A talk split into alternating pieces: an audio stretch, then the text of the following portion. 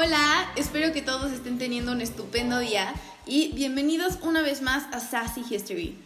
Lo que acabamos de escuchar fue un fragmento de Another Brick in the Wall de Pink Floyd. Esta canción nos sirve para dar introducción al tema, ya que en este episodio vamos a hablar de una de las guerras más famosas de la historia, y sin embargo nunca hubo un ataque directo dentro de esta. A nosotras ya nos conocen, estaremos dirigiendo el programa yo, Isolda y Andy, Hola, qué gusto saludarlos de nuevo. Para este episodio especial nos acompañarán dos expertas en el tema, y a las cuales me gustaría que les diéramos la bienvenida. Karen y Sai, nos alegra que estén aquí. A mí también me alegra muchísimo. Hola, muchas gracias por la invitación. Muy bien, pues junto con Andy, Karen y Sai, acompáñanos a escuchar sobre algunos acontecimientos que sucedieron durante la Guerra Fría. In your face, all over the place. We're online 24 7. 24 7. You're listening to the hottest internet station. Tensión, guerra, destrucción y muerte. El mundo apenas comenzaba a tomar un respiro de la terrible Segunda Guerra Mundial, la cual se llevó aproximadamente 60 millones de vidas, tanto de militares como de civiles. Después de esta oscura etapa, lo que idealmente seguiría sería un tiempo de calma, de recuperación y consolación para superar las pérdidas de la guerra. Como es de esperarse, ese no fue el caso. La Unión de Repúblicas Socialistas Soviéticas y los Estados Unidos de América, a pesar de haber peleado juntos en el bando de los aliados, aún disputaban por el reconocimiento mayor. Y esto dio paso a la Guerra Fría. A esta se le conoce como Guerra Fría porque en sí jamás se declararon la guerra ni tomaron acciones directas en contra del otro. Lo que hicieron fue una competencia ideológica, económica y política en la cual dividieron al mundo en dos, capitalistas con Estados Unidos y comunistas con la Unión Soviética. Uno de los mayores símbolos de esta guerra fue la construcción del famoso muro de Berlín. Después de la guerra, los tres grandes líderes de gobierno, Stalin, Churchill y Roosevelt se reunieron en las conferencias de Yalta y Potsdam. Posteriormente a estas conferencias, Alemania quedó dividida en cuatro partes, una para Rusia, una para Estados Unidos, una para Francia y una para el Reino Unido. Esta decisión se tomó para controlar el territorio y evitar futuros accidentes, sin saber que justo ahí se daría el próximo gran acontecimiento. Al final, la división quedó en el lado capitalista, controlado por Estados Unidos, y lado comunista, controlado por la Unión Soviética. El problema es que el lado capitalista, con el Plan Marshall y su libertad económica, estaba en mucho mejores condiciones que el lado comunista. Observando la situación, las personas que vivían del lado comunista no dudaron en rápidamente salir de ahí para irse al otro lado, donde tendrían mejor vida y oportunidades. Fue en ese momento cuando la Unión Soviética, fúrica con la enorme fuga de potencial, decide reforzar sus fronteras. La gente aún así siguió saliendo y entonces se decidieron tomar medidas desesperadas. Fue así como los ciudadanos de Berlín despertaron un 13 de agosto de 1961 para encontrar un muro de 155 kilómetros de largo que dividía a su ciudad. El famoso muro de Berlín, que comenzó como rejas y alambre de púas y que terminó como hormigón, con torres de vigilancia, perros agresivos, alta iluminación y minas, conocida como la Franja de la Muerte. Esta cortina de hierro dividió no solo territorios, también dividió hogares, negocios, amigos y hasta familia. Tal es el caso de la familia Nen, quien dejó a su hija mayor viviendo con su tía mientras ella terminaba la secundaria. Poco sabían ellos que no volverían a ver a su hija hasta 28 años después. Así como el caso de la familia Lenz, hubo miles de otras personas que sufrieron una horrible represión al ser separados de sus personas amadas. De un lado del muro, a pesar de que no era una utopía, había derechos, libertades y recursos. Del otro, la gente vivía en la opresión, escasez y miedo. El sistema de control comunista era totalitario, no ofrecía derechos, garantías ni ningún tipo de estabilidad. Esto aumentó hasta el punto en que tuvieron que retener físicamente a las personas para que no salieran de ahí. Construir ese muro controló la fuga de cerebros del lado comunista al lado capitalista, pero también le prohibió a miles de personas el acceso a derechos y libertades básicas. El muro de Berlín fue el máximo símbolo de la Guerra Fría, pero estuvo lejos de ser todo lo que pasó. Para continuar con este podcast, viajaremos ahora a Latinoamérica, donde también sucedieron acontecimientos cruciales y de los cuales estaría muy mal ignorar. Sai y Karen nos platicarán un poco más acerca de esto, así que continuemos con ellas.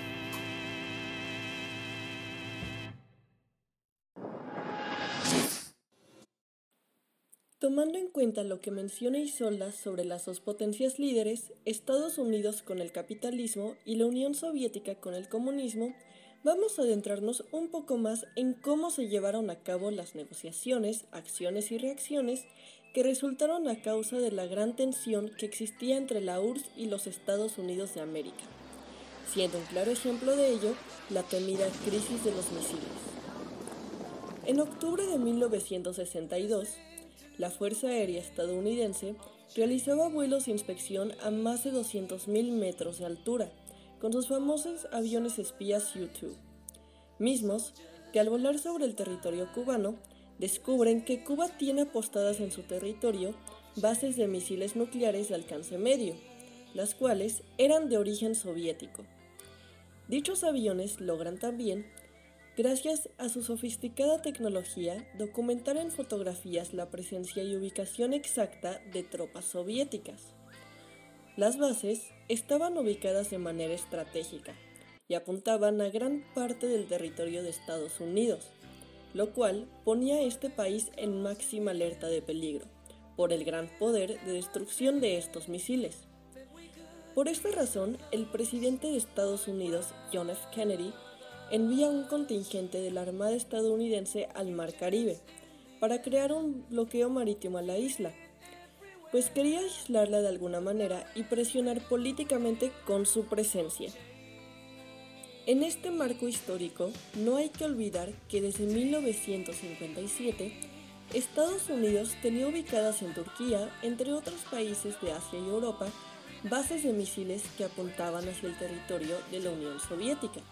Es por ello que la tensión que existía entre Estados Unidos y la URSS iba creciendo con cada acción de estas importantes potencias, y fue creando la incertidumbre y el temor de cuándo llegaría realmente el enfrentamiento armado, por lo que la población a nivel mundial vivía en constante estado de alerta y miedo. Ante el bloqueo marítimo de Estados Unidos hacia Cuba, la URSS calificó dicha acción como, y cito palabras de Khrushchev, un acto de agresión que empuja a la humanidad hacia el abismo de una guerra nuclear global, y colocó a su ejército en disposición combativa. Posteriormente, Fidel Castro solicitó a los soviéticos que si se producía una nueva invasión estadounidense hubiera una respuesta de legítima defensa, por dura y terrible que fuese esta solución. El apogeo de la crisis se produjo una vez que la defensa antiaérea soviética derribó un avión espía de Estados Unidos sobre Cuba y su piloto falleció. Muchos calificaron aquel suceso como el primer disparo de la última guerra. Para este punto, el levantamiento armado parecía inevitable, pero ninguna nación estaba dispuesta a ser responsable del inicio de la destrucción del mundo. En octubre de 1962, el embajador de la URSS en Estados Unidos, Anatoly Dobrinin, se reúne con Robert Kennedy, fiscal general estadounidense y hermano del presidente John F. Kennedy, quien declaró que su país estaba dispuesto a dar garantías de seguridad a Cuba y a desmantelar sus bases de misiles en Turquía. Dobrinin informó a Moscú y rápidamente, por medio de un telegrama, se comunicó la respuesta positiva del líder de la Unión Soviética, Nikita Khrushchev. Durante las tres semanas siguientes, la Unión Soviética desmanteló las instalaciones de misiles que tenía en Cuba. El 20 de noviembre de 1962, Estados Unidos levantó el bloqueo marítimo y desmanteló las bases de misiles que poseía en Turquía, poniendo así punto final a la tensión mundial nunca antes vista y terminando con el miedo de la humanidad. Fue por todo lo anteriormente explicado que la crisis de los misiles es considerada históricamente el suceso de mayor riesgo para toda la población, ya que pudo haber desatado la temida guerra nuclear. En otras palabras, puso a temblar a la humanidad entera, pues se trataba de una seria amenaza de la destrucción del mundo. La crisis de los misiles fue uno de los momentos de más tensión política dentro del marco de la Guerra Fría, pero también hay que mencionar otros acontecimientos que al igual que este sucedieron en Latinoamérica. Un claro ejemplo fueron los gobiernos de muchos países. A continuación, Karen les va a explicar un poco más acerca del impacto del gabinete de Salvador Allende en Chile.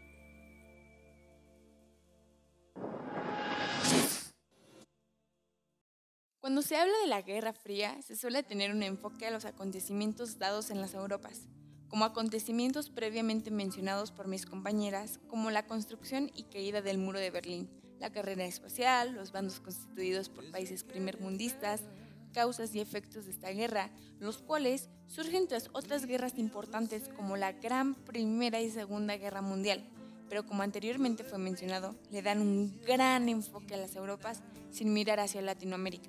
Claramente, el mundo se veía completamente afectado por la Guerra Fría, y Latinoamérica no se salvaba de esto. Además de que de manera interna cada país sufría otro tipo de eventos como batallas, cambios de poder, monarquías, entre otras muchas situaciones que se vieron directamente afectadas por los principios morales que manejaban los países comandantes de la Guerra Fría, Estados Unidos y la URSS, que los diferentes pueblos tuvieron que superar. Es por eso que en este espacio contextualizaremos el impacto del gabinete de Salvador Allende de 1970 con un mayor enfoque respecto a lo que son los derechos humanos. Empecemos diciendo que Salvador Allende es un héroe histórico para Chile y los derechos humanos, como varios autores lo citan, un claro ejemplo de cómo se debe de regir el gobierno y el pueblo. El pueblo, antes del gobierno de Salvador Allende, era un completo desastre. La economía estaba por los suelos, la sociedad estaba segregada y muy disparada. En pocas palabras, Chile por poco existía. Hasta el día que el pueblo pide que Salvador Allende ascienda al poder.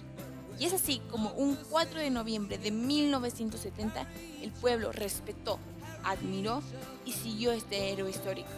En su gobierno hubo tanto situaciones e ideales buenos como malos, así como en cualquier gobierno y ser humano. Sin embargo, acciones que llevan a Salvador Allende a convertirse en el héroe de muchos fue que luchó y se mantuvo a favor de los derechos de la mujer, primeras dirigentes mujeres. Vio por los derechos de la clase proletariada, media y baja. Restituyó los derechos del pueblo mapuche, materializó la reforma agraria, cambió la política tributaria y aumentó derechos laborales. Así como en toda historia, el antagonista siempre aparece en el pico más alto. Es aquí cuando Augusto José Ramón Pinochet Ugarte aparece.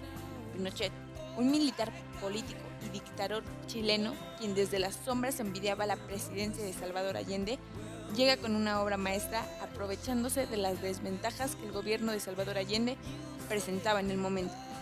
En medio de una crisis económica, Pinochet lanza su plan conocido como el golpe de Estado de 1973, destituyendo Allende y tomando el poder bien se pensará que el mundo se partiría, Chile caería y su pueblo viviría en las cenizas del soñado Chile. Sin embargo, Pinochet, bajo la influencia de los Chicago Boys, economistas orientados en el libre mercado, el nuevo régimen de Pinochet implementó la estrategia conocida como la liberación económica, incluida la estabilización monetaria. Por otro lado, eliminó las protecciones arancelarias para la industria local, prohibió los sindicatos, y privatizó la seguridad social y empresas estatales. Estas políticas produjeron un inicial crecimiento económico que fue denominado como el milagro de Chile. Pero como en toda historia hay un contraste, el cual fue un aumento dramático en la desigualdad de ingresos y que llevó a una devastadora crisis económica en 1982. El gran pico de Pinochet había pasado y todo se empezaba a tornar gris pasaron muchos sucesos que hizo que el pueblo y el mundo dejaran de verlo con admiración. Fue en ese momento en el que Pinochet como estrategia decide implicar la constitución de 1980. la cual funcionó como un instrumento para legitimar un régimen autoritario e imponer un sistema económico neoliberal.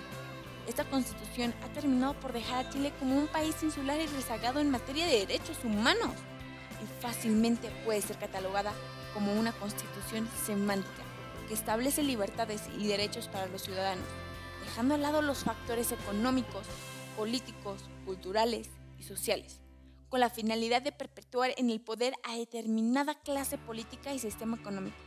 Respecto a esto, es preciso de reconocer que dentro de esta constitución algunos actores poblacionales desde hace ya más de 30 años enfrentan barreras estructurales para acceder a esos derechos.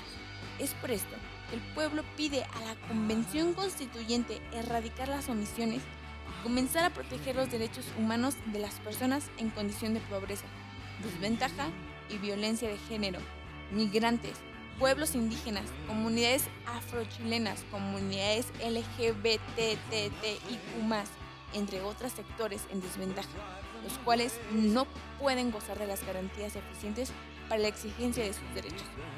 Aunque Latinoamérica, más en específico el sur, no estaba en el completo interés de los europeos o en la importancia de Estados Unidos y la URSS, se vio influenciada en los pensamientos por parte de la URSS, ya que el pensamiento comunista fue abundante en las decisiones y acciones por parte de Chile.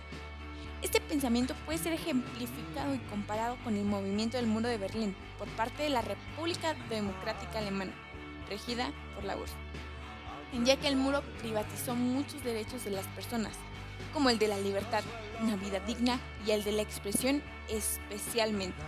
Esto de igual manera se vio reflejado en la Constitución de 1980, presentada por Pinochet, la cual hasta la fecha se sigue prohibiendo y obstaculizando los derechos de los niños, las mujeres, los sectores en condición de pobreza, desventaja y violencia de género, migrantes, pueblos indígenas, comunidades afrochilenas y las comunidades de LGBTTIQ+, entre otros sectores. En conclusión, se puede saber que aunque no se tenga una relación directa, las acciones y pensamientos que circulan por el mundo pueden tener una gran influencia en nuestra confianza en nosotros, lo que incrementa nuestra fe en los grandes valores de la humanidad en la certeza de que esos valores tendrán que prevalecer, no podrán ser destruidos.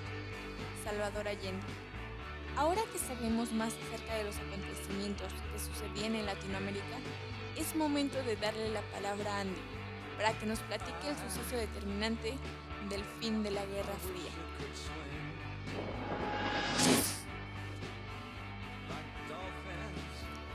Pues bastante interesante, ¿no? Lo que nos comenta Karen sobre la influencia de la Guerra Fría en otros territorios como América Latina. Ahí ves donde podemos hacer un vínculo de cómo tenía una gran repercusión en todo el mundo las decisiones que tomaban las potencias mundiales de entonces. Tomando en cuenta estos acontecimientos que ya narraron nuestras invitadas especiales, vámonos a un hecho muy significativo que tuvo unas consecuencias inimaginables en los derechos humanos y por supuesto que también puso fin a la Guerra Fría. Estamos hablando de la caída del muro de Berlín. Como sabemos, su construcción fue momentánea, de un día a otro familias quedaron separadas. Se hizo una división espectacular e incluso hubo mucha polarización respecto a las posturas capitalista como comunista. Esta construcción se hizo bajo la vigilancia armada de las fuerzas de la RDA conocidas como Volkspolizei, Policía Fronteriza, Ejército Popular Nacional y las brigadas. En total acumulaban más de 14.500 personas que estaban encargadas de la defensa, construcción y vigilancia de este importante muro. Después de todo este proceso de lucha, el 9 de noviembre de 1989 fue derribado de forma pacífica y con gran unidad por el pueblo alemán. Un dato interesante es que solamente de un lado, el lado más reprimido, el lado comunista, es donde había grafitis a forma de protesta. Y ahí es donde me refiero a lo de la lucha. La lucha ideológica por realmente buscar la libertad. Al fin, alrededor de 70.000 personas se juntaron en el centro de Leipzig y estaban muy conmovidas por sus anhelos de emancipación. La caída del muro de Berlín significaría un punto de partida hacia el respeto de los derechos humanos. Conocemos que la Declaración Universal de los Derechos Humanos fue adoptada por la ONU el 10 de noviembre de 1948. Sin embargo, comenzó a recobrarse y tomar relevancia hasta que el muro se derribó. Los ciudadanos al fin podían ver otra vez aquellos derechos como el establecido en el artículo 2, que menciona algo similar a que no se hará distinción alguna fundada en la condición política, jurídica o internacional del país o territorio de cuya jurisdicción depende una persona. Es decir, que cualquier jurisdicción a la que tú pertenezcas no te puede forzar a tener cierta orientación política o jurídica. Esto representó que al fin las personas podían decidir dónde vivir, por quién votar e incluso su propio sistema económico de vida. Esto nos trae a unas frases muy impactantes, como una pronunciada por un personaje importante llamado Gunther Nock en 2016. Él vivió durante el muro de Berlín, también presenció su caída, entonces él afirmaba que la República Democrática Alemana era una verdadera dictadura, prácticamente una pesadilla para muchas personas donde se reprimían por completo sus derechos. Es por ello que esta lucha otorgó derechos civiles y libertades individuales e incluso sociales y hasta culturales a las personas que vieron al fin al muro caer. La educación obviamente también cambió tras la caída del muro, evitando que los niños fueran adoctrinados simplemente para votar y compartir las ideologías del leninismo o marxismo, y ahora se enfocaba más en la educación plena. Y destaca un testimonio de un presidente muy conocido de Estados Unidos llamado John F. Kennedy, que él siempre defendió la libertad y por supuesto que su postura era anticomunista, entonces él exaltaba que la libertad es indivisible y se proclamó contra este sistema que desde su punto de vista era muy opresivo hacia la población y hacia los ciudadanos. Entonces, esto nos conduce a que los seres humanos buscamos por naturaleza libertad en toda su extensión, tanto de expresión como de decisiones, y las personas que no gozan de esta libertad, pues tarde o temprano se van a rebelar, van a luchar por su propio bienestar, y esto fue lo que pasó. Ya mencionamos que la Declaración Universal de los Derechos Humanos estaba presente, pero muchos actos injustos fueron ejecutados incluso por los aliados, contra este vencido enemigo que era Alemania, ya que al encontrarlo en una posición vulnerable, pues lo usaron como territorio para probar los sistemas capitalistas y comunistas. Entonces muchos derechos se incumplieron. Muchos ciudadanos se disgustaron, entonces necesitaban luchar y conseguir el respeto de sus derechos. La caída del muro de Berlín inspiró por supuesto a muchos intelectuales, muchas personas interesadas en derecho y también en historia, a escribir reportes sobre su influencia en los derechos humanos y su aplicación hoy en día. Por ejemplo, un libro altamente recomendado en este tema es In Larger Freedom, que defiende la seguridad, el desarrollo y los derechos humanos como pilares para la paz y para una sociedad. La caída del muro de Berlín es un suceso protagonista de la historia del siglo XX y por supuesto que también de la historia en general, y aún en la actualidad sigue teniendo importancia. Los cambios en los derechos y en la forma de vida de las personas no solo se quedó en Alemania, sino que influyó en toda Europa y en el mundo entero.